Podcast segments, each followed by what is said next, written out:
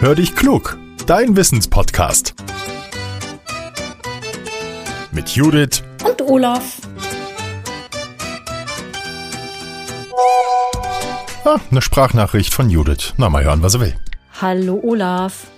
Die Kinder meiner Freunde, die haben gelegentlich mal Kopfläuse. Jetzt war das wieder so. Was ich mich frage, man muss ja dann immer bestimmte chemische Mittel drauf tun. Warum gehen die nicht mit Wasser weg? Weißt du die Antwort? Hallo Judith und hey, vielen Dank für diese Frage. Weißt du, was diese Frage bei mir auslöst? Das hier. Ich kratze mir sofort den Kopf.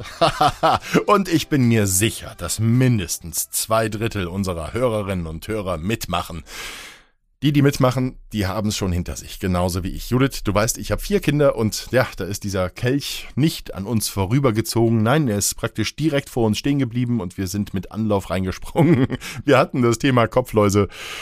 Ich glaube schon mindestens zwei bis drei oder viermal. Ne? Bei vier Kindern ist das einfach so, da bleibt das nicht aus.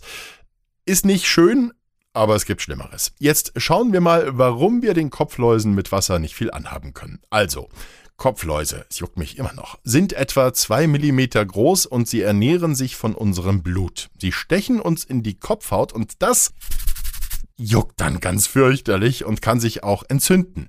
Wenn jetzt ein Kind oder wir Eltern Kopfläuse haben, dann befinden sich die Tiere in unterschiedlichen Phasen auf dem Kopf. Da gibt es die Eier, die nennt man Nissen, aber es gibt auch erwachsene Tiere.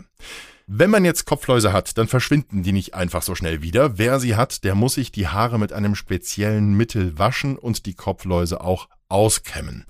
Weil so ein Mittel nicht alle Läuse auf einmal erwischen kann, muss die Behandlung nach acht bis zehn Tagen nochmal wiederholt werden.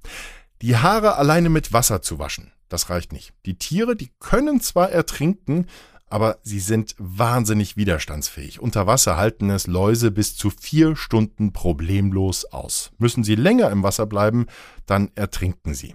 Weil wir uns jetzt aber nicht vier Stunden lang die Haare waschen wollen, müssen wir die Tiere mit chemischen Mitteln vertreiben. Beim Duschen und Baden werden wir sie in der Regel auch deswegen nicht los. Warum? Weil sie sich festklammern. Die wollen auf keinen Fall runtergespült werden. Weil ohne den Menschen können sie nicht lange überleben. Sie brauchen unser Blut, sonst sterben sie innerhalb kurzer Zeit. Wenn Menschen Läuse kriegen, dann braucht man sich dafür nicht schämen. Das liegt nicht daran, dass man unsauber ist. Wer sich jeden Tag die Haare wäscht, der kann die kleinen Tiere genauso bekommen wie jemand, der sich nicht so oft wäscht. Nein, die Läuse werden übertragen, wenn Kinder eng beieinander sind. Das kann zum Beispiel passieren, wenn sie beim Spielen die Köpfe zusammenstecken. Oder aber sie benutzen bestimmte Gegenstände gemeinsam, also zum Beispiel Bürsten oder Fahrradhelme. Die Kopfläuse können nicht springen oder weit krabbeln und unsere Haustiere, die lassen sie in Ruhe. Hat ein Kind jetzt Kopfläuse, dann sollten die Eltern die Schule oder den Kindergarten informieren, weil die Kinder dürfen erst dann wieder in den Unterricht oder zum Spielen kommen, wenn die Sache ausgestanden ist. So, Judith, Frage beantwortet. Wenn ihr, liebe Hörerinnen und Hörer, auch mal eine Frage an uns habt, deren Antwort euch juckt, dann immer her damit. Wir freuen uns über Post und machen uns dann an die Arbeit. Nehmt eure Frage einfach mit eurem Smartphone auf und schickt sie an hallo at podcast-factory.de oder aber benutzt unsere Speakpipe. Den Link dafür findet ihr in unserer Podcast-Beschreibung. Und bitte teilt unseren Podcast auch und abonniert ihn. Das hilft uns, noch ein bisschen bekannter zu werden. Dafür ein dickes Danke, wie immer, und bis zum nächsten Mal. Euer Olaf.